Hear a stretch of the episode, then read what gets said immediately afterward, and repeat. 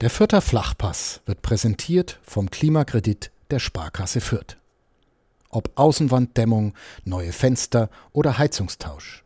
Sanieren Sie Ihre Immobilie einfach und günstig, ohne Grundschuldeintrag bis 50.000 Euro. Denn Sanieren hilft Energiesparen. Der Klimakredit der Sparkasse Fürth. Ja, eigentlich alles wie immer mit dem Auswärtskleber, oder Chris? Auch nach der ja, kleineren, größeren Länderspielpause hat sich leider nichts geändert. Es bleibt so, wie es schon seit Wochen, Monaten, fast Jahren ist. Das reicht nicht. Wollen wir über Zahlen sprechen? Das Klippert ist nach fünf Spielen in der Auswärtstabelle auf Platz 15. Überrascht dich das? Nö.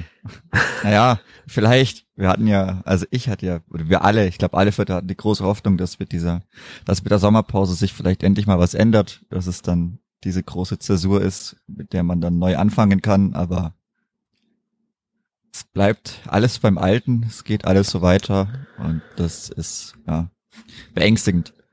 Findest du schon beängstigend, wenn wir über andere Zahlen noch sprechen in der Tabelle, die am Ende auch zählt? Also in der Auswärtstabelle darf man ja auch letzter sein, kann trotzdem in der zweiten Liga bleiben, wie wir in der vergangenen Boah, Saison gesehen haben. Ja, oder schon wann anders auch mal. Nee, aber das macht wirklich wenig Spaß, auch wenn dann die, also wenn man dann in der Liga bleibt, dann müssen ja folglich die Heimspiele sehr viel Spaß machen, aber ja, ich hoffe auch, dass das da auswärts mal etwas besser wird, weil mir tun wirklich alle Leute leid, die da sehr viel Zeit, sehr viel Geld, sehr viele Nerven investieren, immer wieder mitfahren. So, so kann das einfach nicht weitergehen. Ja, so kann es nicht weitergehen, aber wir müssen trotzdem darüber reden. Also es hilft nichts, dass wir sagen, es geht bei das in der Auswärtstabelle auf Platz 15, in der normalen Tabelle auf Platz 14 abgerutscht, gerutscht, sondern wir müssen ein bisschen in die Analyse zumindest gehen, nochmal dieses 0 zu 2 beim Hamburger SV ein bisschen auseinandernehmen und vielleicht auch mal über das größere Ganze sprechen. Jetzt nach zehn Spielen darf man das ja auch mal. Ja, wir werden es tun, wie ihr immer und wie ihr das alle gewohnt seid, nach dem Jingle und nach der Werbung. Bis gleich. Der Fürther Flachpass wird präsentiert vom Klimakredit der Sparkasse Fürth. Ob Außenwanddämmung, neue Fenster oder Heizungstausch. Sanieren Sie Ihre Immobilie einfach und günstig, ohne Grundschuldeintrag bis 50.000 Euro. Denn Sanieren hilft Energiesparen. Der Klimakredit der Sparkasse Fürth.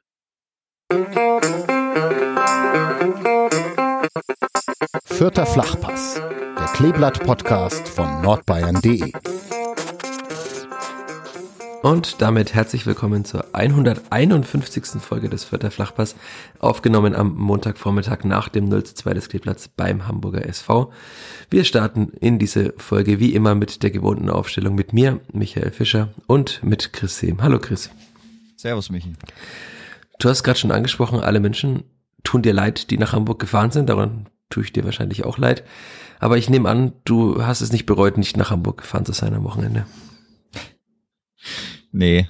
Also das, was ich da gesehen habe, ja, nachdem auch äh, es anscheinend zum Verkehrschaos gekommen ist in Hamburg und dann auch die Leute oder Teil der Fans recht spät wieder reinkamen, das war schon wieder ein, ein trauriges Gesamtbild. Und dann, wenn man das Spiel noch sieht, ich, ich weiß nicht, ob es vielleicht sogar noch ein bisschen, also wenn man das Spiel dann von zu Hause sieht und die Fehler, ich glaube, die sehen, sieht man dann ja noch mehr, weil man im Zweifel noch Wiederholungen davon sieht. Das kann schon dann auch, also in dem Sinne dann noch mehr nerven. Man hat im Blog dann noch andere Ablenkungen. Dann feiert man sich vielleicht bisschen selbst, wenn es dazu die Stimmung noch reicht, aber nee, ansonsten haben mir die Leute wirklich leid getan, die da ja sehr viel Geld, sehr viel Zeit investiert haben, um dann nach Hamburg und wieder zurückzukommen. Von daher, nee, also ich habe es dann nicht wirklich bereut. Ich habe es auch nur deshalb nicht bereut, weil ich das Wochenende noch in Hamburg verbracht habe und Hamburg ja doch, wie man weiß, eine schöne Stadt ist. Aber auch das Wetter in Hamburg war, zumindest bis zur Halbzeit hat es eigentlich durchgeregnet, also fast 24 Stunden lang. Muss man auch unbedingt haben, dass es dauerhaft durchregnet, aber es kann ja noch schlimmer kommen, wie man noch weiter im Norden dann mitbekommen hat mit den Fluten. Also davon war in Hamburg zumindest nichts zu spüren, aber 24 Stunden ergiebiger Dauerregen ist für einen Städtetrip jetzt auch das beste Wetter. Aber naja, wir wollen nicht klagen, weil gesagt, es sind Menschen da vielleicht acht oder neun Stunden wegen dieses Spiels mit dem Bus hingefahren und dann wieder acht oder neun Stunden zurück. Unter anderem kamen ja auch die Ultras kamen sehr, sehr spät, schon nach Anpfiff des Spiels, was ich so gehört habe, war die letzten 15 Kilometer oder so fast zwei Stunden. weil großes Verkehrschaos um den Hamburger Volkspark war, weil irgendwelche S-Bahnen und Straßen auch gesperrt waren. Ich bin mit dem Auto in Hamburg für acht Kilometer eine Stunde zehn gefahren, also auch nicht wirklich besser. Ja, war richtig schön. Da macht das Auswärtsfahren auch Spaß. Und dann sieht man noch so ein Spiel des Kleeblatts, also eine rundum gelungener Ausflug, der nur gerettet wurde durch Hamburg an sich. Und ja. Aber wir wollen nicht über Hamburg an sich reden, das wissen wahrscheinlich die meisten Hörerinnen und Hörer, dass, da, dass man es da aushalten kann, sondern wir reden über das Spiel des Kleeblatts beim HSV und über die Aufstellung. Fangen wir mal heute mal wieder so an. Hatte ich die Aufstellung überrascht? Ich nehme an schon. Ja, also zweite Innenverteidigung hatte man ja dann nicht alle Infos vor Spielbeginn. Ich auch nicht übrigens, ich habe nichts verheimlicht. nee, also dass der Gideon Jung kurzfristig äh, zu Hause geblieben ist oder dann vielleicht auch dann schon geplant zu Hause geblieben ist, aber zumindest nicht öffentlich kommuniziert worden, um das dann nicht auf dem Gegner zu sagen. Und man hatte offenbar gehofft, dass es äh, früher klappt mit dem Kind. So habe ich das, so klang es jetzt. Es sind natürlich private Dinge, aber es klang so, dass man vielleicht die Hoffnung hatte, dass das Kind noch am Donnerstag oder Freitag kommt und dann äh, mit kann. Aber gut, wäre auch die Frage, ob das dann sinnvoll gewesen wäre. Fakt ist, dass es wahrscheinlich nicht sinnvoll war, Maxi Dietz aufzustellen in diesem Spiel, oder? Nee. Das, das war einer der vielen starken Ausfälle. Also, ja, das war einmal absolut gar nichts. Und auch an, ansonsten war es dann schon, schon auch interessant. Also, Usama Haddadi hat es ja dann auch geschafft. Wer hat das geschafft oder musste er spielen? Also er, weiß ich nicht, er musste anscheinend spielen. Aber ich bin jetzt auch nicht sicher, was war ich mit hat Chanolo im Chanolo hat auch nicht in der U23 gespielt. War er im Kader? Nein. Nein. Was auch immer mit dem Bruder dann auch wieder passiert ist, ich weiß es nicht, aber anscheinend gab es dann keine anderen Optionen erstmal mehr. Wäre die Option äh, Cianolo gegen den HSV eine bessere gewesen? Das ist auch die Frage. Nach allem, was man weiß von seinen, also. ja, aber was man von seinen Defensivschwächen weiß, gut, über Defensivschwächen kommen wir gleich noch bei Haddadi zu sprechen, aber also klar, die Frage ist, ob es dann ob das vielleicht die, die beste aller schlechten Lösungen war. Also Marco Mayhofer war ja unter der Woche wieder verletzt, er konnte die zweite Halbzeit jetzt dann spielen, aber offensichtlich war er ja nicht spielfit. Aber Osama Haddadi aufzustellen, war dann natürlich die naheliegendste Lösung. Andererseits hat Alexander Zorniger ja am Donnerstag schon einschränkend auch gesagt, dass es, dass man schon schauen muss, wie fit er ist. Und ja, das man hat dann gemerkt, dass das offensichtlich nicht wirklich gut war, beide aufzustellen. Ich äh, möchte noch kurz ein Zitat von Alexander Zorniger ähm, nach, also im kurzen Gespräch nach der PK, das ich mit ihm geführt habe, noch äh, einfließen lassen. Ich bin nämlich darauf angesprochen, ähm, ja, also auf die Gründe, warum die erste Halbzeit so lief, wie sie lief, nachdem er ja doch eigentlich am Donnerstag sehr zuversichtlich war. Er hat sogar davon gesprochen, dass man halt nach Hamburg fährt, um Statistiken zu brechen. Ist natürlich hm. Im Nachhinein, gebrochen, im Nachhinein klingt jetzt blöd. Es sind, ja, sind eher Menschen gebrochen, aber ja, also er hat gesagt, äh, man muss schon sagen, dass meine Entscheidung, Spieler mit langen Anreisezeiten aufzustellen, nicht funktioniert hat. Für die Aufstellung ist niemand außer mir verantwortlich. Also er hat sich das sehr selbstkritisch gegeben. Ich habe ihn dann aber gefragt, das ist nämlich auch die Frage, die wir jetzt diskutieren können, was wäre denn die Alternative gewesen? Und dann hat er gesagt, das wäre schwierig geworden. Was ja auch eine vielsagende Antwort ist, weil, also zumindest für Maxi Dietz, die, der Ersatz, ich weiß es nicht, also unser Hörer Patrick Hopf hat ja Grüße an der Stelle in Hamburg im Stadion auch das Spiel beobachtet und hat in der Vierter Flachpassgruppe auf Facebook ein paar seiner Beobachtungen geteilt und er hat ja auch gesagt, ob es eine Alternative gegeben hätte. Siehst du eine im Kader für die Startelf?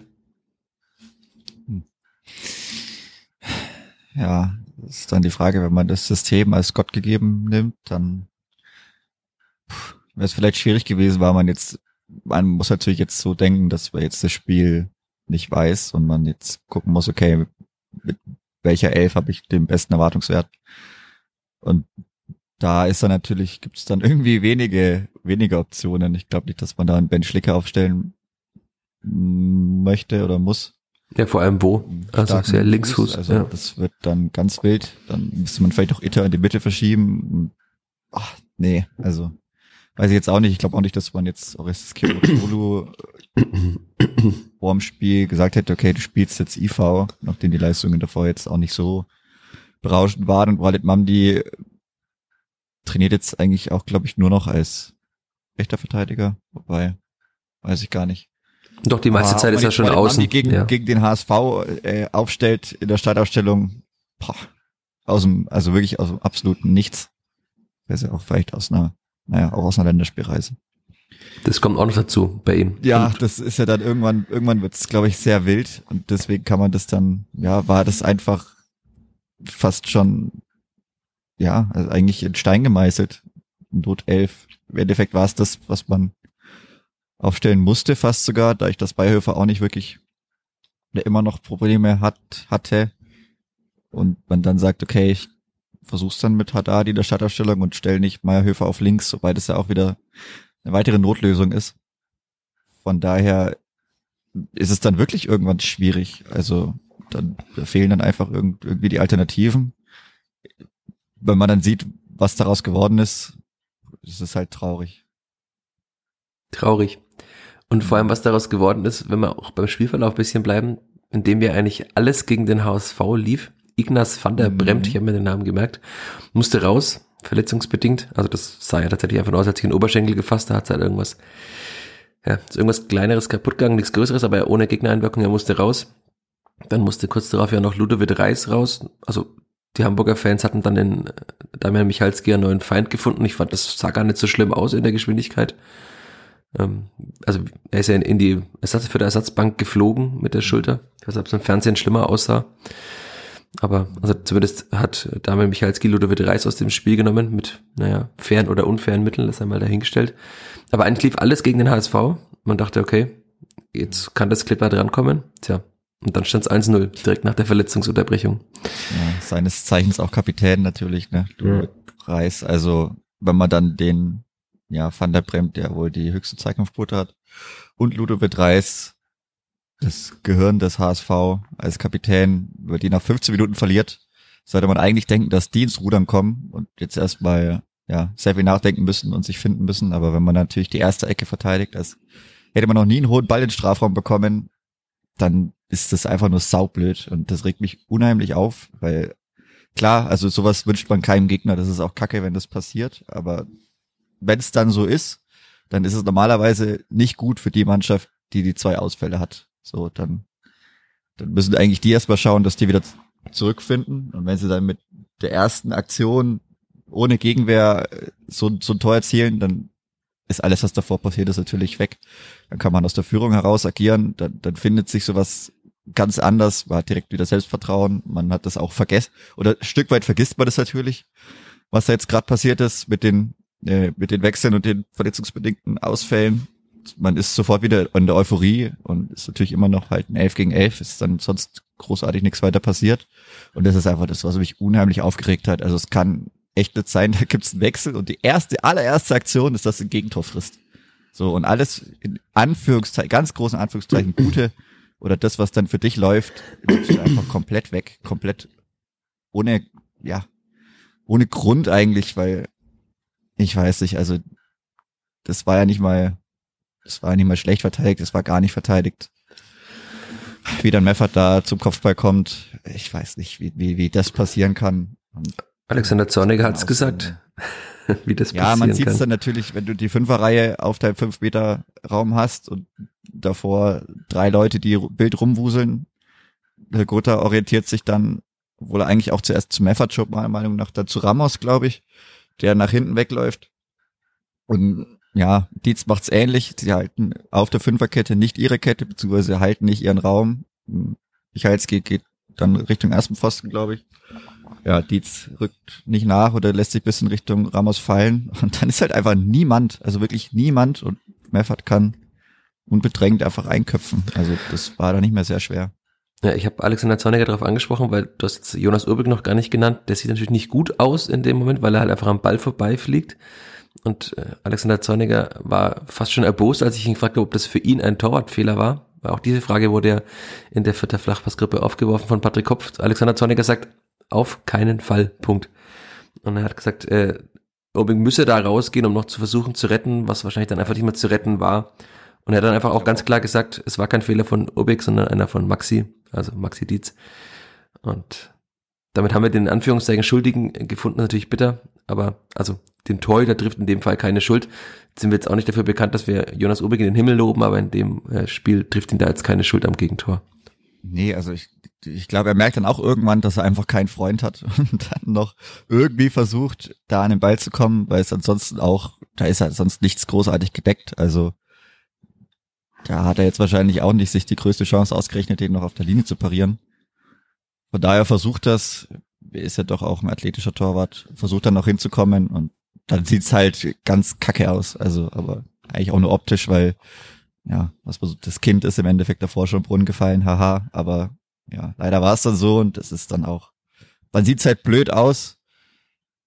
Am Ende wurde man ja dann eh noch ausgelacht, von daher hat es dann vielleicht auch zu dem ganzen Tag gepasst. Aber Wer wurde ausgelacht? Tim Lemperle, als er über den Ball gehauen hat, meinst du? Ja, ja, ganz, ja, der wurde. Das war ganz am Ende, ja. Ja, die Gäste, das ist dann immer, dann hat man dann wirklich verloren. Und dann ist der Aus Auswärtsauftritt auch ganz, ganz traurig. Aber ja, so, das hat halt dann irgendwie dazu gepasst. Aber wie gesagt, das ist einfach, ich glaube auch, das sieht halt blöd aus. Aber die Fehler sind auf jeden Fall davor schon passiert. Ich hatte auch Julian Green darauf angesprochen. Er hat gesagt, also er hat das natürlich nicht aus nächster Nähe gesehen, weil er außen war. Und er hat gesagt, es könnte sein, dass die Zuordnung nicht stimmt wegen der kurz ausgeführten Ecke. Das lasse ich einfach mal so stehen. Was der HSV aber auch sehr oft macht. Ähm. Apropos Julian Green. Es war gefühlt zwei Sekunden nach Wiederanpfiff, stand Julian Green auf einmal frei vor dem Tor, weil er sich den Ball im gegnerischen, äh, vor dem gegnerischen 16er erkämpft hat. Können wir auch da sagen, den macht, muss er einfach reinmachen, dann steht es sofort wieder 1-1 und wir haben ein anderes Spiel, wie ein Kommentator sagen würde. Ja, bei seiner guten Form eigentlich schon, wobei er auch erst ein Tor geschossen hat. Also er hat ja sechs Scorer, Ja. ein Tor, fünf Assists. Ja. Hätte gern sein zweites Tor machen dürfen müssen. Er war ja wirklich komplett frei, also vor Heuer hat, ich Fernandes. glaube auch dann leicht noch verzögert und war dann noch ganz leicht unter Bedrängung, aber der Schuss war trotzdem relativ frei. War jetzt auch kein super schlechter Schuss, aber war dann schon einer für einen Torwart. Zu zentral auf jeden Fall. Ja, genau. Ja.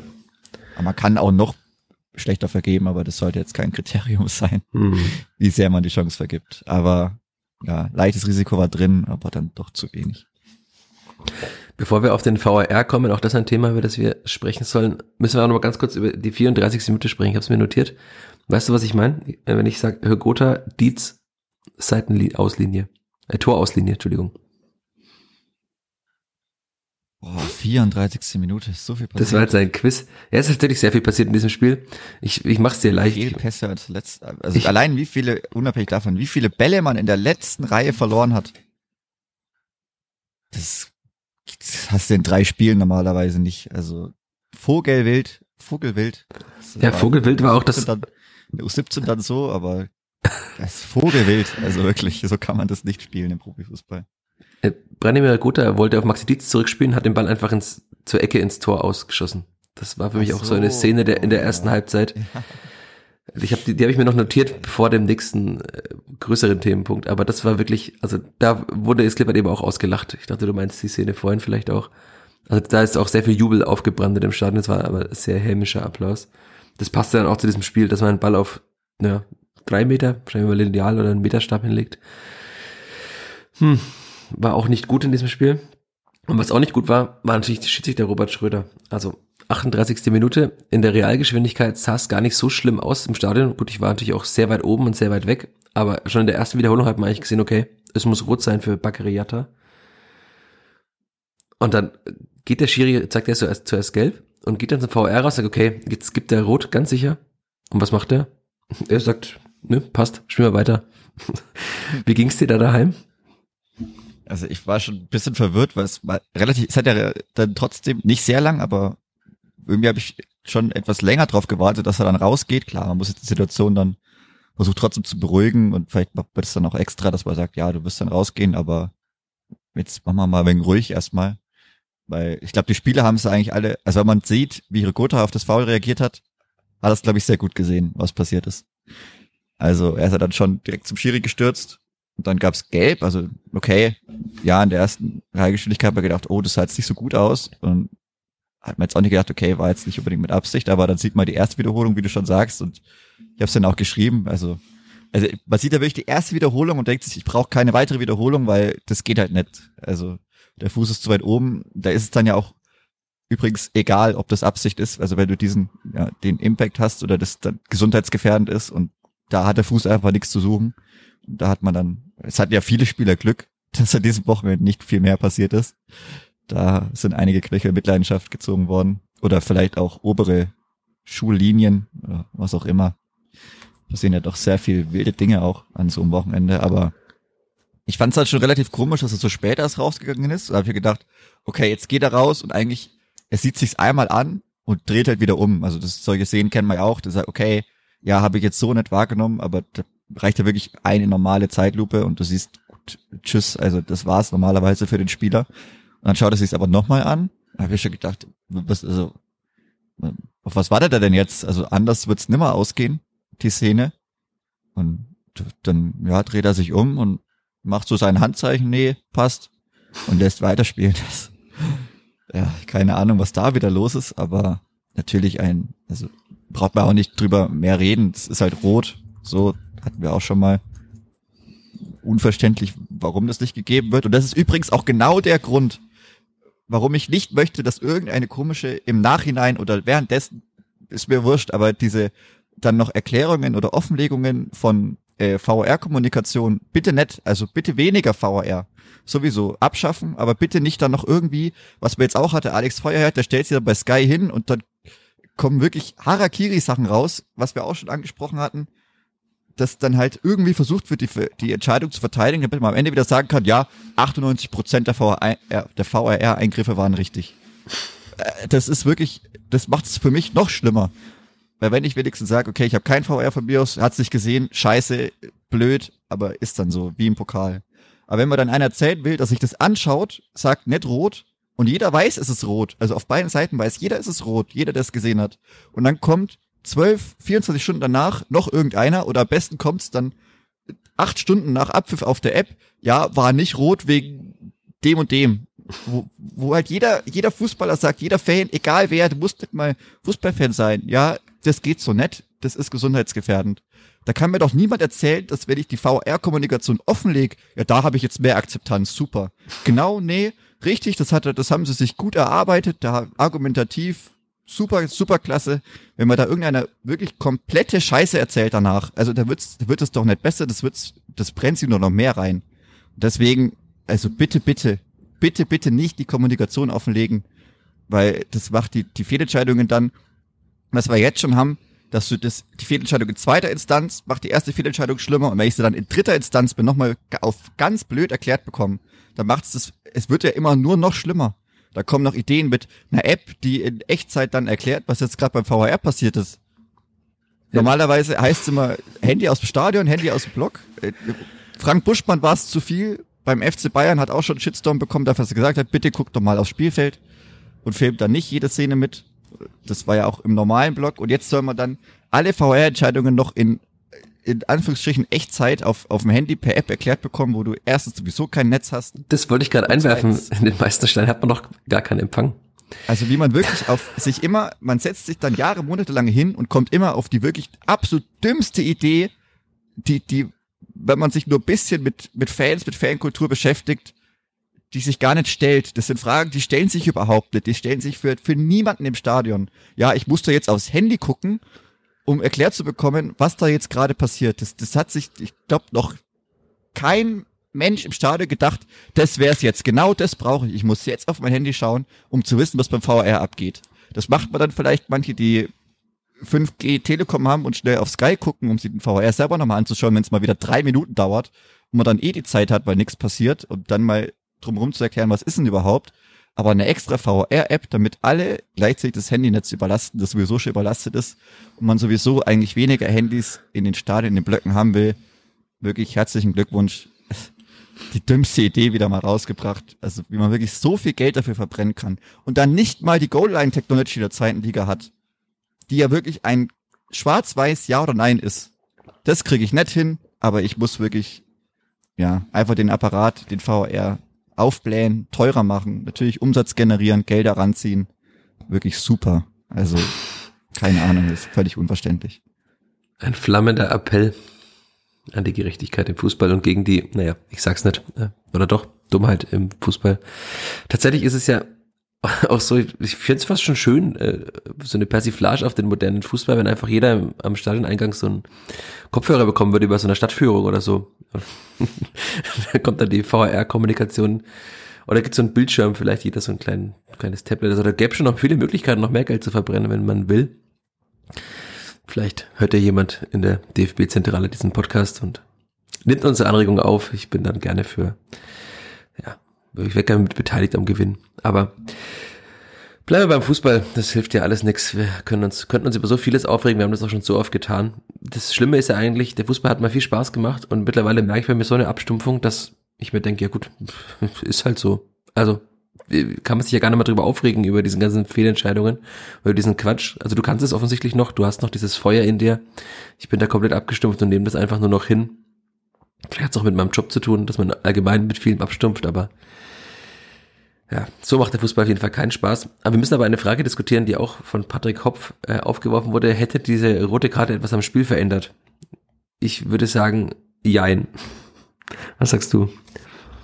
Ja, schon. Also rote Karte der ersten Halbzeit ändert natürlich das Spiel, aber auch davon unabhängig ist es zu schlecht, was ansonsten kommt. Also das war ja auch davor schon äh, diese Fehlpässe vorne wirklich Harakiri-Aktion in der letzten in der letzten Reihe. Also das das reicht dann auch nicht. Und deswegen braucht man es auch nicht auf den Schiri schieben oder irgendwas. Also das, das ist von der Leistung, von der Konzentration her einfach viel zu wenig. Übrigens auch natürlich die 10 Minuten Nachspielzeit auch völlig falsch. Also das gehört dann schon auch zur Wahrheit dazu. Das waren jetzt keine Verletzungen, die alle drei Minuten gedauert haben. VR hat das auch nicht so lang gedauert. Also 10 Minuten kam auch aus dem Nichts. Da war das in der zweiten Halbzeit dann. Also vielleicht war die Nachspielzeit insgesamt dann okay, aber 10 Minuten, naja auch, weiß nicht. Also so lange hat das nicht gedauert. Aber nee, also ja, es hätte am Spiel sicherlich was verändert, weil das war dann in der 38. Minute. Aber das war dann trotzdem viel zu unkonzentriert, viel zu schlecht einfach der Auftritt. Und dann kann ich es auch nicht auf den Schiri schieben. Ich werfe eine These in den Raum, es hätte dem Clipper sogar, vielleicht sogar sehr viel geholfen, mit einem Mann mehr zu spielen, weil man ständig auf dem Platz irgendwann Unterzahl war gibt es auch eine, wer auf Twitter, das jetzt X heißt, äh, unterwegs ist, gibt es eine Analyse von äh, Walter bei, ich glaube, Tika-Taka, nicht Tiki-Taka, sondern Tika-Taka HSV. Ich habe es auch gerepostet, also wer da ist, kann sich auch nochmal anschauen.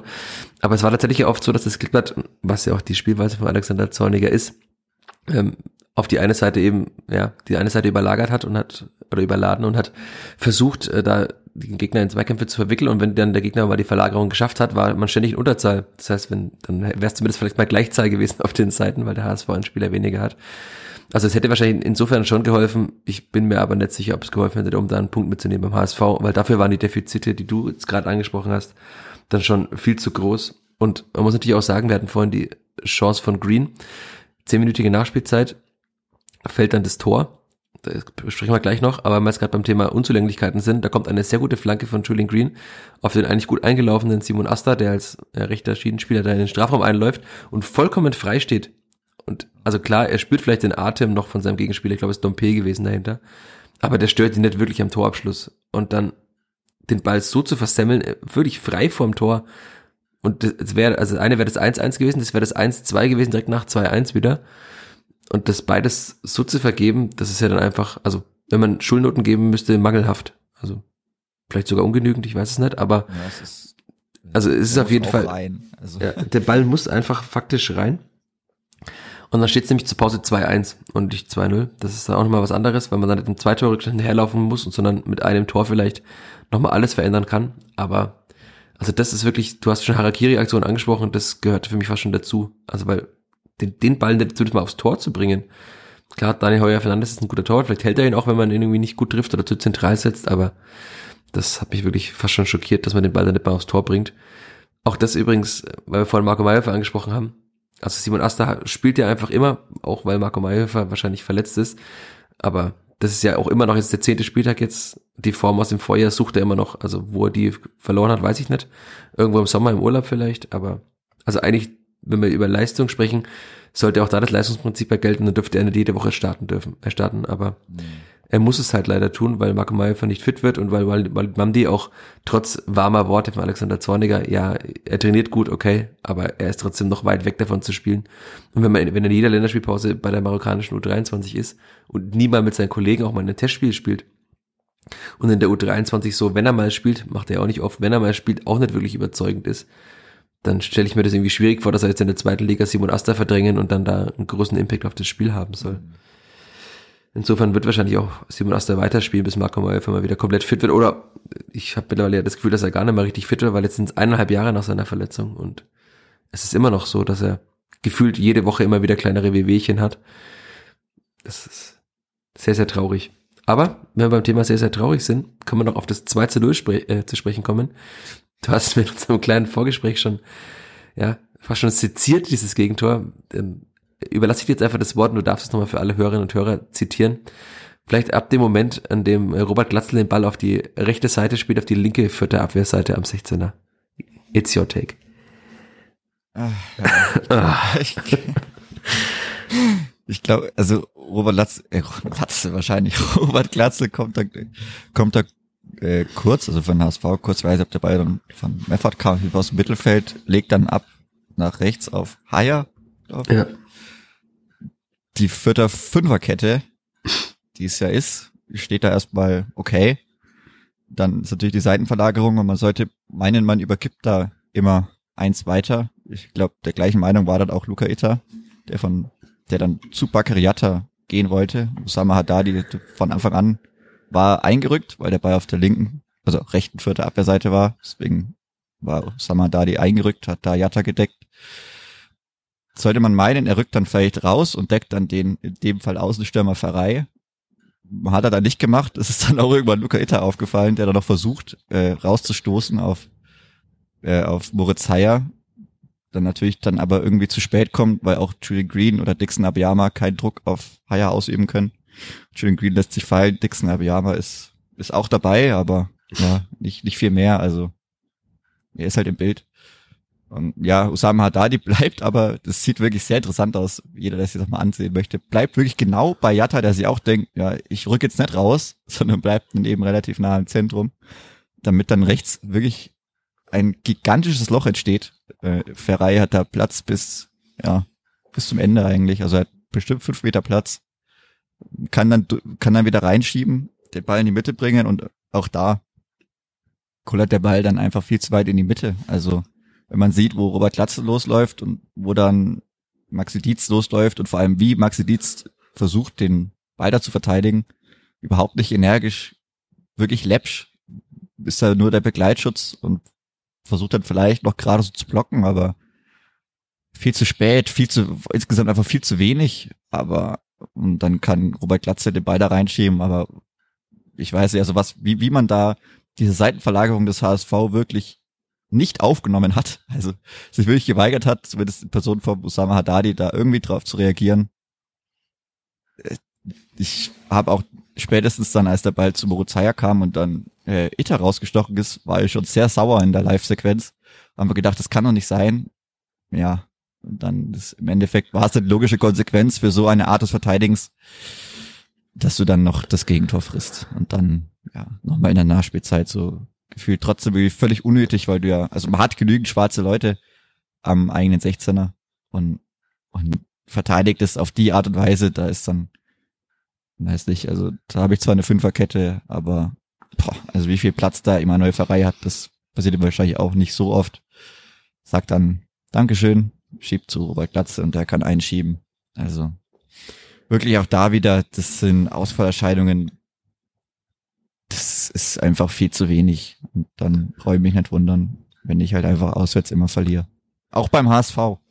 Also ja, die haben jetzt vielleicht ein Jahr zu Hause nimmer verloren, aber ich weiß nicht, ob die bis, keine Ahnung, ans Ende ihrer Geschichte noch nie mehr ein Heimspiel verlieren werden. Wahrscheinlich nicht. Also, ja, auch das ist dann für mich keine Ausrede, dass es beim HSV ist. Es kommt immer drauf an, wie man spielt. Und wenn man halt so spielt, kann ja auch woanders spielen. Ein Mittelfeld reicht auch nicht. Also, ist dann einfach zu wenig. Einfach zu wenig. Vielleicht ist es einfach der Podcast-Titel. Ich mache es dann wie die Kollegen bei Kadepp und merke mir den Podcast-Titel schon mal während der Folge. Einfach zu wenig. Ist doch schön. Ja, dann war Pause und das Clipboard hat dreimal gewechselt. Ich nehme an, das war für niemanden überraschend, dass Maxi Dietz und Usama Haddad in der Kabine blieben. Und für mich war es auch nicht überraschend, dass ein weiterer Spieler in der Kabine blieb, über den wir jetzt noch gar nicht gesprochen haben, weil er natürlich an den Gegentoren jetzt keine direkte Schuld hatte. Aber was Robert Wagner gemacht hat in dem Spiel, ich weiß es nicht. Also tatsächlich gefühlt ist ihm wirklich jeder Ball, der Platz war natürlich ein bisschen schmierig, es hat ja geregnet gehabt, wie ich vorhin schon mal sagte, aber es ist ja auch nicht allen, also nicht allen anderen 21 Spielern auf dem Platz in jeder Sequenz der Ball versprungen. Er ist immer zwei Meter vom Fuß weggeprallt, immer wieder. Er stand da teilweise völlig falsch, auch teilweise auch viel zu weit weg von seinen Gegenspielern. Aber das mit dem Ballverspringen war fast schon am schlimmsten. Also er hatte wirklich keinerlei Sicherheit ausgestrahlt da auf dieser Sechs.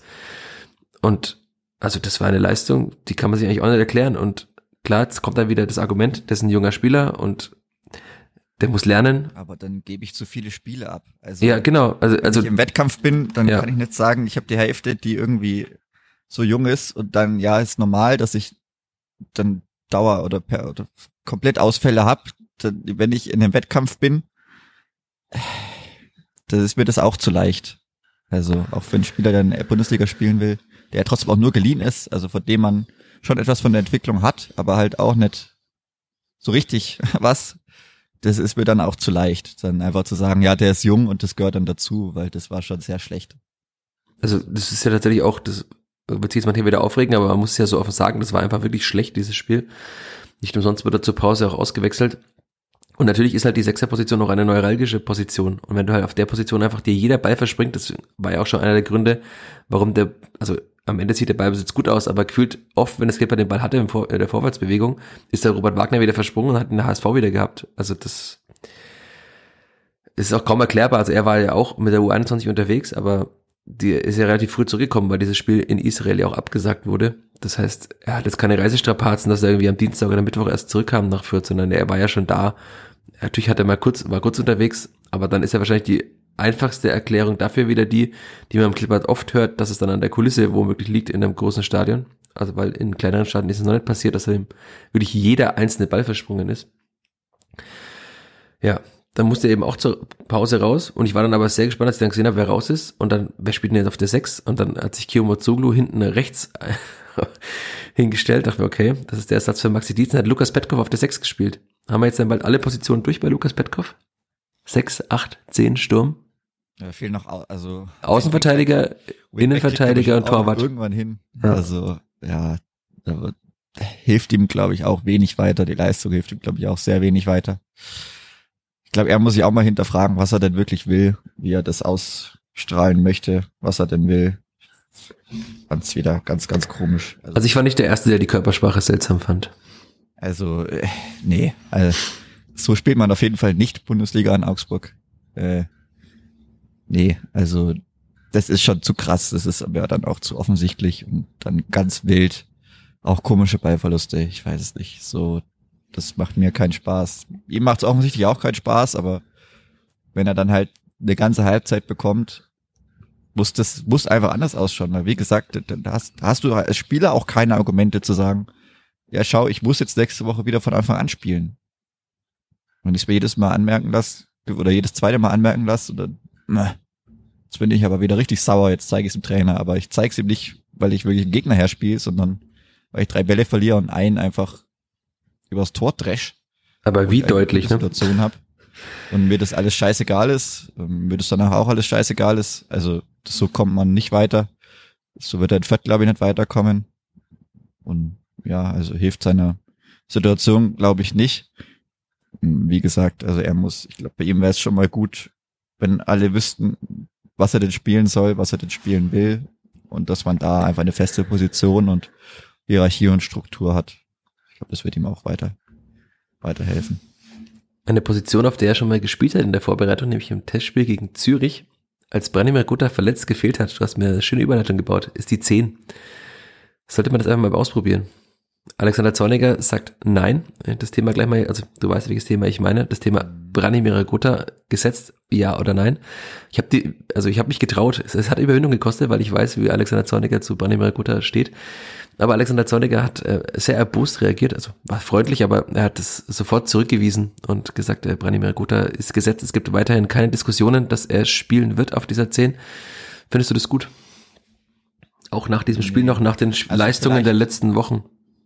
Also vielleicht, weil man ja einfach wirklich, man hat keinen direkten Ersatz für Branimir Gotha, also muss man ja auch mal so sagen. Man hat jetzt keinen, der im, im Kopf, im Herz direkt sagt, ich bin Zehner. So, man hat im Kader die Nummer 10 und die ist die 10, aber danach kommt ja nichts fest definiertes. Also da hat man so, so eine Blase mit, ja, Julian Green, aber der will vielleicht auch gar nicht mehr, der macht's auf der 8 auch zu gut, sowieso. Dann Lukas Petkov, der ist mal Stürmer, der ist mal Zehner, mal ist er Achter, jetzt war er Sechser. Und dann, ja, Jermaine Konsbruch, der aber auch gern Stammplatz auf 8 hätte. Aber das ist auch noch weit weg. Am Windows Sieb. Nee. Weiß ich jetzt auch nicht. Und das ist, glaube ich, auch ein großes Problem, weil Branimir Gotha, also das ist jetzt keine Pause. Also er hatte jetzt eine Pause, weil das ja auch schon kam. Aber ich glaube, er braucht auch mal eine für den Kopf. Ja. Die ist dann wichtiger, auch einfach das eine Spiel mal nicht das Herz und die Schei zentral zu sein und dann gerade wenn es vielleicht immer so so brenzlig ist, auch mal einfach mal so eine kreative, schöpferische Pause würde ihm, glaube ich, sehr, sehr gut tun, weil er kommt oder er ist nicht der Unterschiedsspieler momentan, der sein muss. Äh, nicht nur von selbstständigem Team, sondern auch einfach im Wettbewerb. Also man sieht's ja, wenn bei ihm dann wenig geht, dann geht halt manchmal vielleicht bei Jill Green ein bisschen mehr und ansonsten ganz gut was, aber wenn bei ihm wirklich, wenn er das halt immer wäre oder ja, dieser ganz klar definierte Unterschiedsspieler, der das aber auch mindestens in jedem in zwei von drei Spielen zeigt, äh, dann das ist wäre glaube ich essentiell wichtig und das bringt er nicht und ich glaube, also ich würde ihm normalerweise mal eine Pause gönnen, aber es ist wirklich ein bisschen der Mangel an klaren Alternativen. Also das ist dann wieder so, ja, dann muss ich irgendwie den einen dahin schieben und da ausprobieren, aber man hat nicht, man hat ja, also ich weiß nicht, findest du, dass man einen direkten Nachfolger hat? Also wenn ich jetzt sage, ich habe eine gewisse Hierarchie im Sturm oder das sind meine Stürmer, ich, ich, ich suche diese, die C, also oder die Zehner. Ja, also die einzige logische Alternative war ja auch im Testspiel in Heidenheim, war Julian Green und ist er wahrscheinlich für mich auch. Also Armin Sieb hat das ja mal ein, zwei Spiele gemacht, aber also das sehe ich jetzt auch gerade auch nach dem Spiel jetzt wieder keinen Grund, warum er mehr spielen sollte, als er momentan spielt. Lukas Petkov hat das, fand ich damals ganz gut gemacht. Aber es war halt ein Testspiel gegen Zürich, also das ist, also klar, äh, Testspiel ist ein Testspiel. Und ansonsten sehe ich da auch keinen. Also Jermaine Consbruch scheint ja nach allem, was man hier jetzt so sieht, extrem weit weg zu sein. Er wird ja gar nicht mehr eingewechselt. Also teilweise wurde er noch eingewechselt, aber jetzt wird er nicht mehr mehr eingewechselt. Und ansonsten, also auch von der, vom strategischen Denken und vom, vom Kreieren sehe ich da nur Julian Green. Und natürlich, also man könnte das natürlich spielen mit Kio Mozoglu auf der 6, Wagner auf der 8 und Julian Green auf der 10. Das ginge mit Sicherheit. Die Frage ist halt, ob Robert Wagner, wenn er so schwankende Leistungen bringt oder so eine Leistung wie jetzt, ob er dann das Spiel auch so strukturieren und stabilisieren kann, wie es Julian Green auf der 10 kann, äh, auf der 8 gemacht momentan. Oder ob das ihm vielleicht noch mehr Verantwortung ist. Aber ich fände, es wäre ein Versuch wert, weil mit Branimir Gotha, es wird ja nicht mehr wirklich besser. Also er hat jetzt auch, teilweise hat er mal wieder so ein, ein zwei Spiele so ein Hoch gehabt, aber das hat er ja auch nicht mehr. Also hat das eine Tor, Elversberg war es, ne? Ja, schön gemacht. Aber ansonsten ist da jetzt auch nichts, nicht mehr viel passiert. Und man sieht ja auch, dass anscheinend da irgendwas ist, was ihn bremst. Vielleicht ist es auch die Last, die er auf seinen Schultern trägt, zu viel Last, die er auf den Schultern trägt. Ich hatte das ein bisschen an den Bundesliga Branimir Gotha erinnert, wo irgendwie gar nichts mehr funktioniert hat und er hat dann halt alles schultern musste an Last, was in diesem Verein irgendwie passiert ist und das hat er trotzdem noch bravourös gemacht in der Bundesliga, hat dann seine Tore gemacht, sonst wäre es ja noch viel trauriger geworden, aber momentan, er macht ja auch seine Tore nicht mehr, was natürlich auch damit zusammenhängt, dass er oft nicht da ist, wo der Ball ist, äh, im Strafraum, sondern irgendwo anders und also wenn das Leistungsprinzip gilt, dann darf er eigentlich nicht spielen, so wie er momentan spielt, aber es gilt ja für mehrere Spieler. Also das ist dann wieder die Frage der Alternativen. Eigentlich dürfte Simon Aster auch nicht mehr spielen, so wie er jetzt gespielt hat. Eigentlich hätte Maxi Dietz in dem Spiel nicht spielen dürfen. Eigentlich sollten auch Tim Lemper und Dixon Abiyama in einem, wenn man sagt, man hat fünf gute Stürmer, nicht dauerhaft starten dürfen. Also auch das ist ein Punkt, den wir besprechen müssen, ist vom Aufwand. Waren die beiden zum Beispiel auch wieder, es war okay, was sie gemacht haben. Aber es ist halt zu wenig, um dauerhaft in der zweiten Bundesliga Startelf zu spielen. Also Tim Lemperle arbeitet wirklich viel, aber er hat halt jetzt einfach zwei Tore in zehn Spielen geschossen oder mit Pokal in elf Spielen, in denen er einfach immer gespielt hat. und er hat ja in dem Spiel wieder keine wirklich gefährliche Aktion gehabt. Das ist völlig wirkungslos offensiv. Dixon Abiyama hat dann später ja noch Außenverteidiger spielen müssen, also er wird auch irgendwie wild hin und her geschoben, weil es halt auch keine Alternativen mehr gibt. Also da gibt's ja einige Positionen, wo das Leistungsprinzip nicht mehr wirklich gilt. Und aber ich finde, es muss erlaubt sein, auch wenn es äh, vielleicht äh, blasphemisch ist, fast schon Branimir Gotha da jetzt äh, in Frage zu stellen. Aber nach den Leistungen der vergangenen Wochen äh, muss man ihn einfach auch mal in Frage stellen. Aber vielleicht ist die Antwort einfach nur, wer soll es denn sonst machen auf Fränkisch? Mhm. Und dann wird er halt gegen Osnabrück, also er wird sicherlich wieder spielen nach den Aussagen von, Branimir, äh, von Alexander Zorniger, den ich angesprochen hatte. Und ja, also für alle, die es äh, noch tiefer interessiert, ich werde dazu auch nochmal einen Artikel schreiben mit weiteren Aussagen von Alexander Zorniger. Aber die einzige, äh, der einzigen Spoiler, den ich geben kann, war äh, von Alexander Zorniger, er ist nicht mehr gesetzt bei Strafstößen. Denn da kommen wir noch auf eine Entscheidung, die Branimir Gotha auch getroffen hat und die dieses Spiel auch nochmal verändern hätte können. Jetzt sind wir schon weit weggekommen vom Spielgeschehen. Wir müssen aber trotzdem nochmal kurz dabei bleiben. Dennis Klipper hat nochmal einen Elfmeter bekommen, herausgeholt von, na? Dennis Sabeni. Dennis Sabeni. Hat mit, ich glaube, neun Ballkontakten, mit einem davon hat er den Elfmeter rausgeholt. Hat er eigentlich auch gut gemacht mit dem Übersteiger. War jetzt auch kein sonderlich kluges Foul, aber war gut gemacht. Und dann schnappt sich Branimir Gotha den Ball. Es waren zu spielen noch 20 Minuten, als es den Elfmeter gab. Das heißt, es hätte, wahrscheinlich das Spiel hätte nochmal eine andere Wendung bekommen, bin ich mir sicher, aber allein schon, weil es Skipper noch mehr hätte nach vorne werfen müssen und dann vielleicht noch mehr Räume sich aufgetan hätten für den HSV. Aber war der Elfmeter jetzt schlecht geschossen oder war er so wie immer geschossen und Heuer Fernandes hat den Ball aber einfach gehalten? Weil ich fand, der war nämlich nicht, nicht anders. Also es sieht, wenn der Torwart bei einem anderen Elfmeter von Branimir Gotha in die Ecke springt, in der er schießt, dann hält er, hält ihn jeder Torwart so, oder? Ja, wahrscheinlich schon, aber er hat es ja auch schon mal in Interviews gesagt, dass er sich da gut drauf vorbereitet und dann eigentlich auch immer schaut, aber ich, ich habe es vor dem Elfmeter schon gesagt, es wird zu Spiel passen, wenn er den verschießt, dann war es eigentlich kein großes Wunder mehr, auch wenn Gotha natürlich eine sehr gute Quote hat.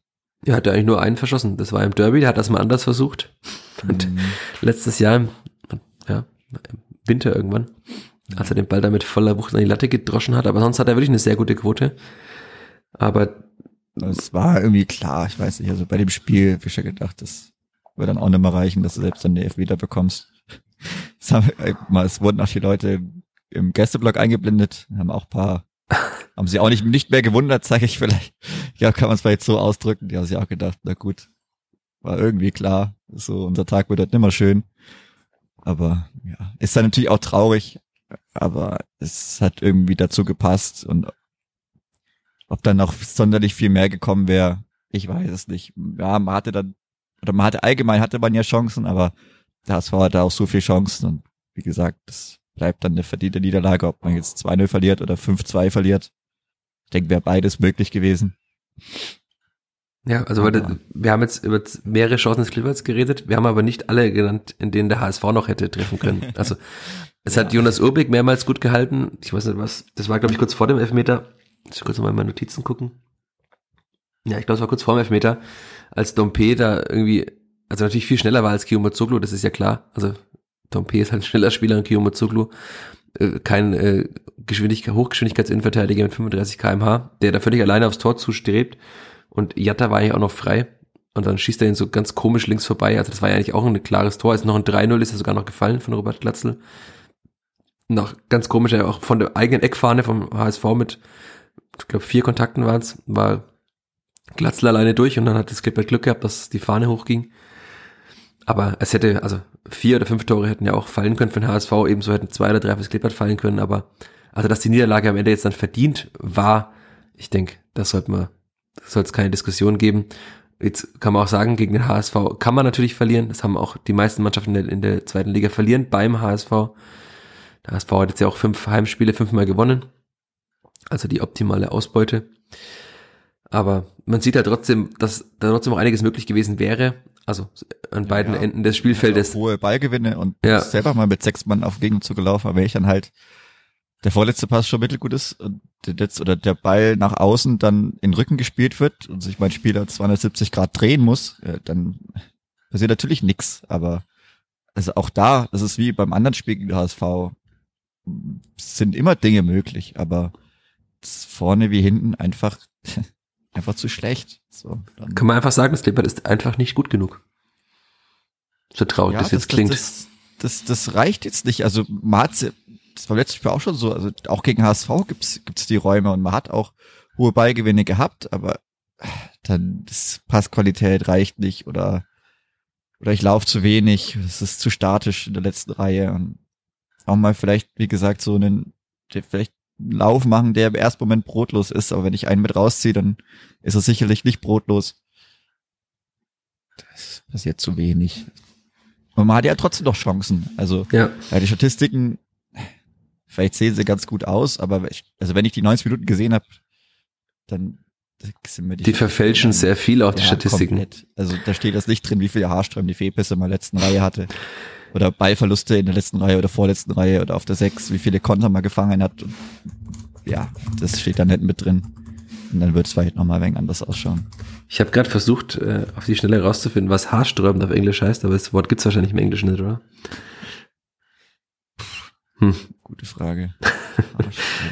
Also der Google-Übersetzer sagt Hair Rising, das glaube ich mal nicht, dass das stimmt. äh, nee, ich glaube, wir, wir lassen es, äh, das hilft nichts, da ist ja noch irgendwie in Sarkasmus oder Ironie zu flüchten. Nein, aber das ist, weiß Aber- nicht, da muss man sich aber auch irgendwann mal ordentlich hinterfragen, weil es fahren trotzdem viele Leute mit, viele Leute geben sehr viel und dann muss sich auch jeder Einzelne hinterfragen, ob das dann auswärts so immer reicht.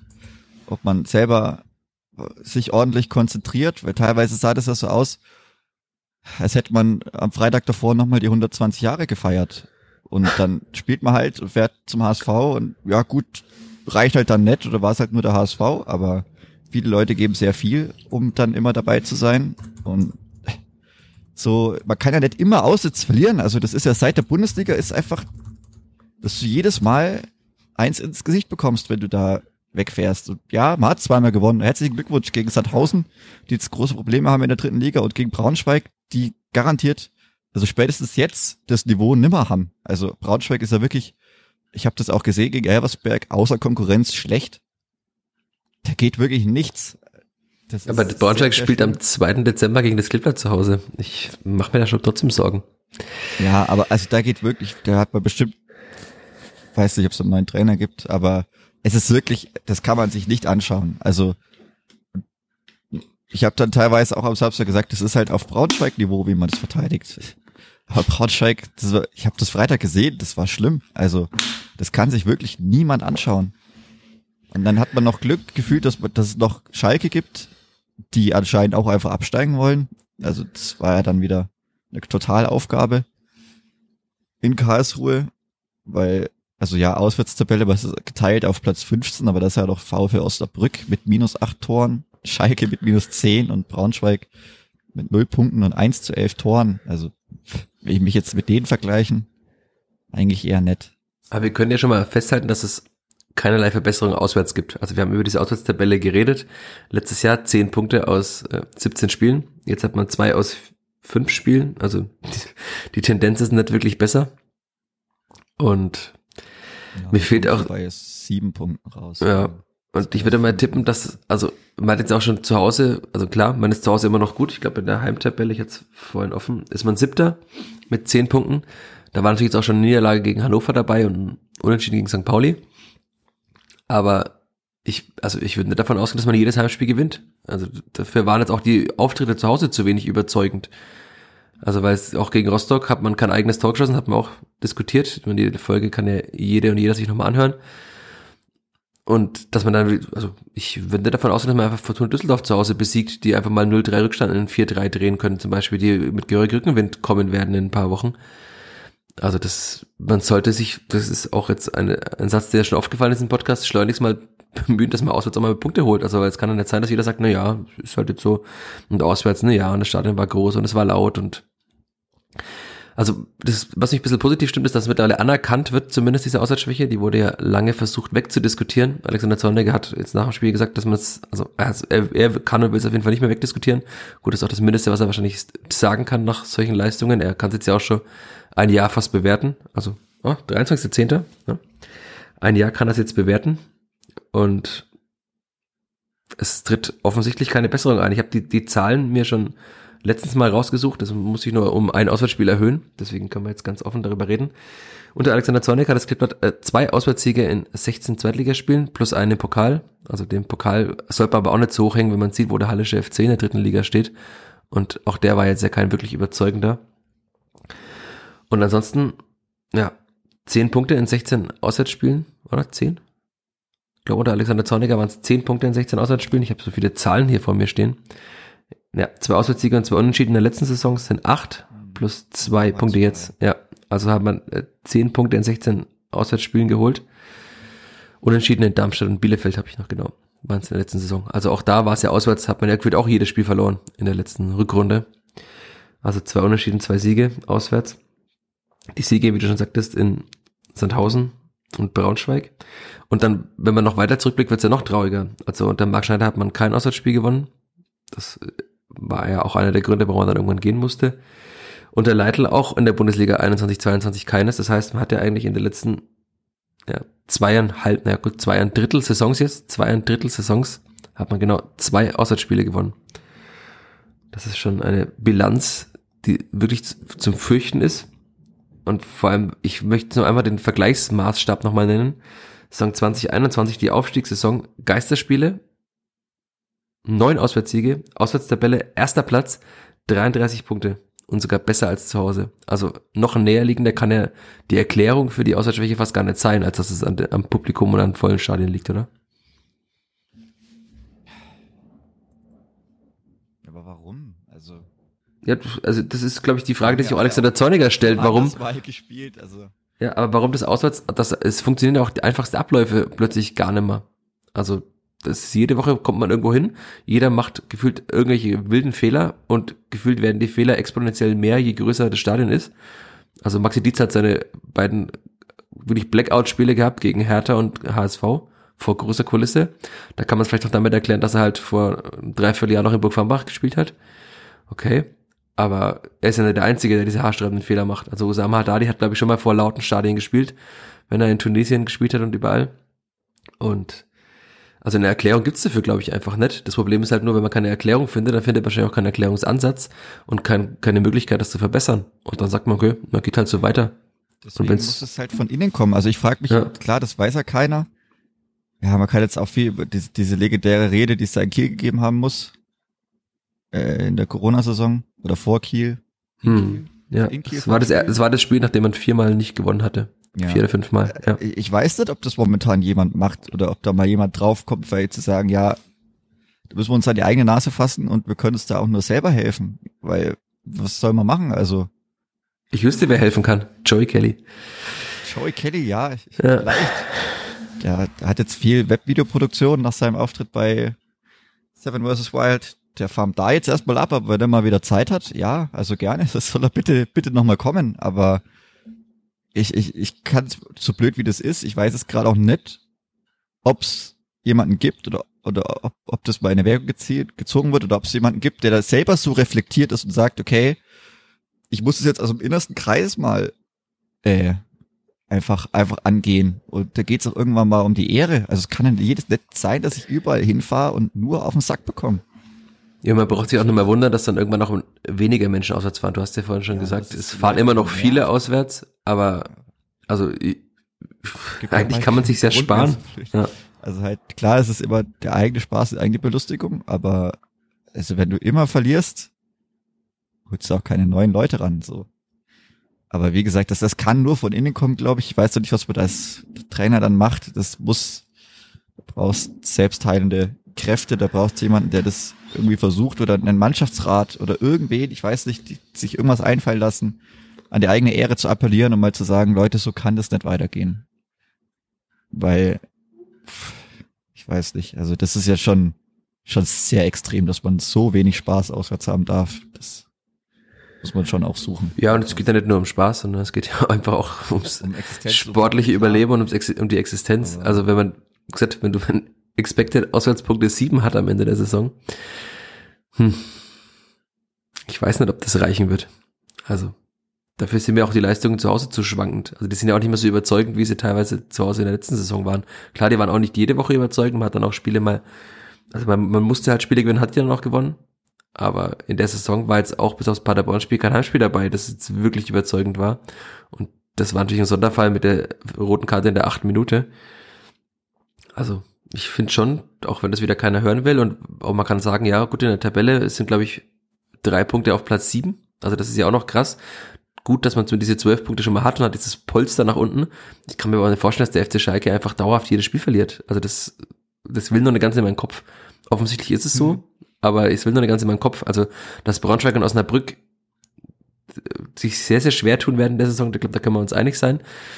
Aber man sollte sich auch nicht nur auf die anderen verlassen. Und auch wenn wir über die TV-Geldtabelle zum Beispiel sprechen, sollte man auch nicht 14. werden am Ende der Saison oder 15. Weil dann wird es nämlich, hat man noch weniger Geld zur Verfügung.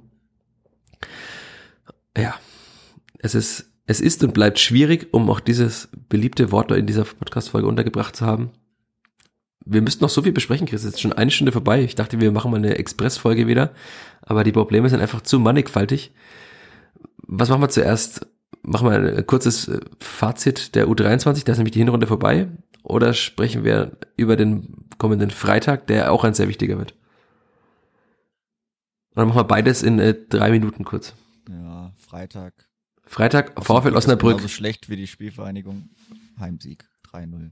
3-0. Aber also 23. wir können, man braucht glaube ich auch nicht diskutieren, dass das ein, ein Muss-Heimsieg ist. ist sowieso. Also dann, also wenn ich da dann sag, dann muss ich wieder kämpfen, dann muss ich sonst auswärts, ist irgendeine Ausrede muss ich ja auch mal sein lassen.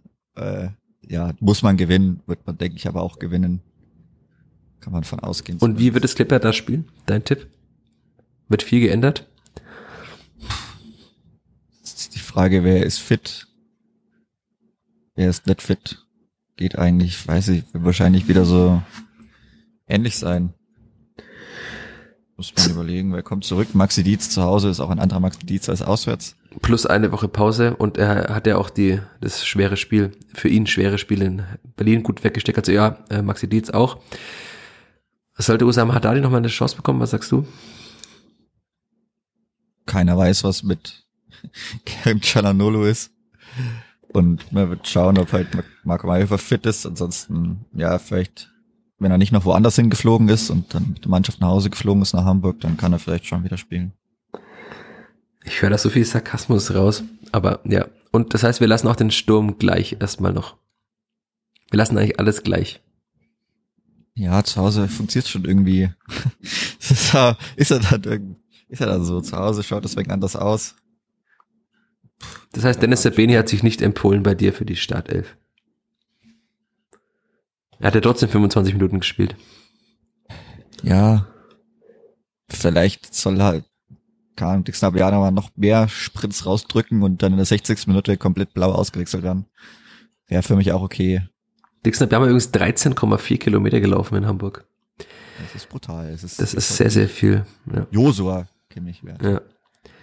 Okay, das heißt, wir lassen die Aufstellung einfach genau gleich. Ich würde mir einfach wünschen, dass Dennis Ebeni mal in der Startelf spielt und dieser berühmte Knotenplatz, weil ich glaube, für mich ist er immer noch der einzige Spieler gerade, dem, dem ich trotzdem noch, wenn es blöd klingt, zutraue, dass er den Ball mal ins Tor bringt. Also weil bei Tim Lemperle fehlt mir mittlerweile, also der kommt ja gar nicht mehr in die Situation, das zu machen. Klar, er arbeitet viel, aber also vom, rein von der Abschlussqualität müsste er eigentlich spielen, aber er wird wahrscheinlich nicht spielen. Ich denke, es wird wieder darauf hinauslaufen, dass man mit Dixon Abiyama und Tim Lemperle versucht, äh, das wahrscheinlich auch nicht allzu sichere Osnabrücker Aufbauspiel zu stören, die jetzt auch nicht mit allzu viel Rückenwind anreißen werden.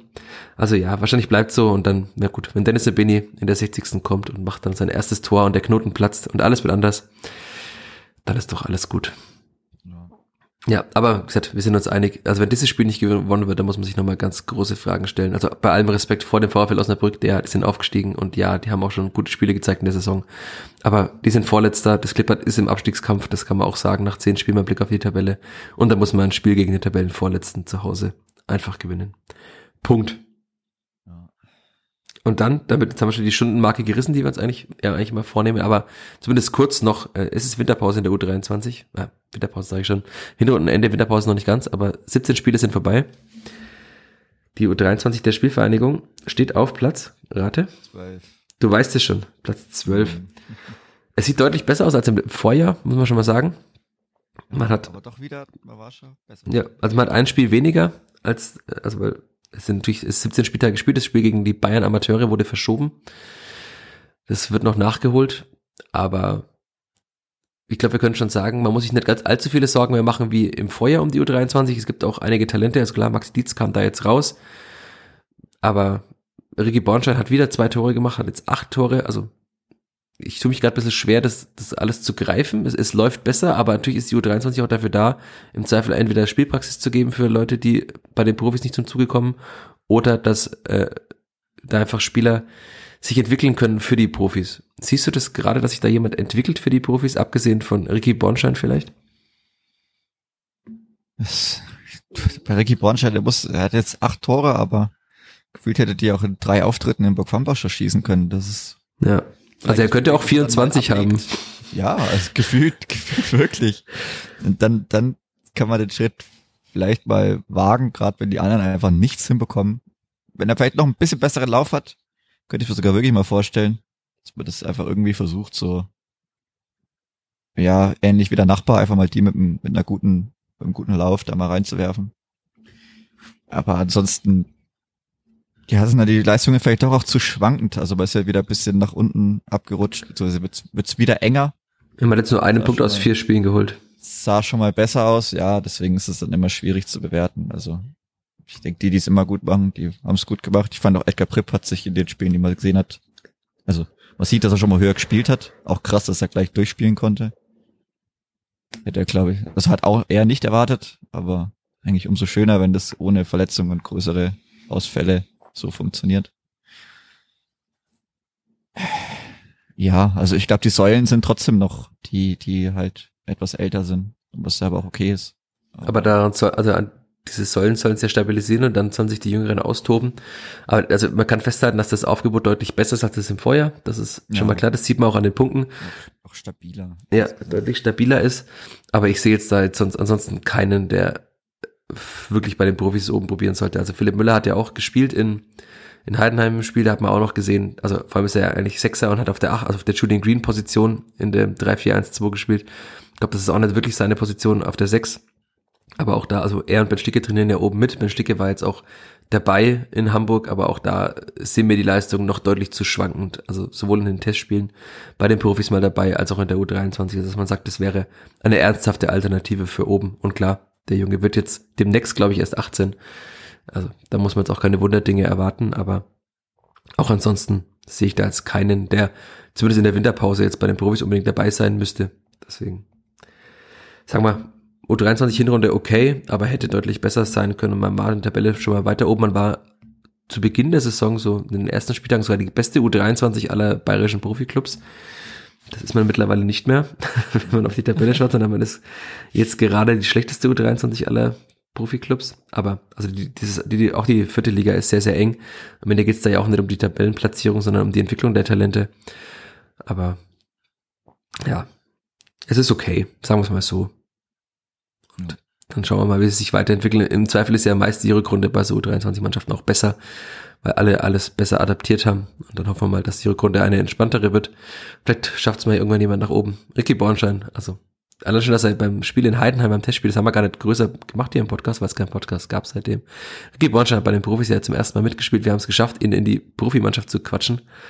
Er hat sogar das Tor eingeleitet von Dixon Abiyama, indem er den jungen Heidenheimer Torhüter gestört hat mit energischem Anlaufen. Also Ricky Born to Shine. Wird, also ich halt, ich halt, ich leg mich fest, irgendwann wird er mal auf der Bank sitzen bei den Profis. Allein schon, weil Alexander Zorniger nicht mehr anders kann, weil die anderen Stürmer einfach keine Tore schießen. Also, wenn du einen hast, der zumindest mal acht Tore hat in der Regionalliga und den anderen Stürmer schießen einfach nie Tore, dann musst du den einfach mal mitnehmen. Aber wobei ich auch äh, die Defizite natürlich bei ihm sehe. Aber die Defizite haben alle anderen Spieler auch. Das haben wir ja zu Genüge schon besprochen. Ja. Insofern, nach fast einer Stunde, zehn Minuten, glaube ich, ist mal Zeit, Schluss zu machen. Weil, ne, es gibt ja schon wieder am Freitag das nächste Heimspiel. Puh, ich atme durch, tief durchatmen. Schnelle Fußballwoche, dann geht's Schlag auf Schlag. Ja. Und deshalb machen wir einfach jetzt Schluss und sprechen einfach demnächst wieder über das Kleeblatt und dann vielleicht auch mal wieder über was Schöneres und Besseres. Aber ich glaube, man muss sich trotzdem weiterhin Sorgen machen. Naja, vielen Dank fürs Dabeibleiben und vielen Dank dir, Chris, fürs Dabeisein. Ich habe zu danken. In diesem Sinne, macht's gut, bis bald. Ciao, ciao. Ciao, ciao. Mehr bei uns im Netz auf nordbayern.de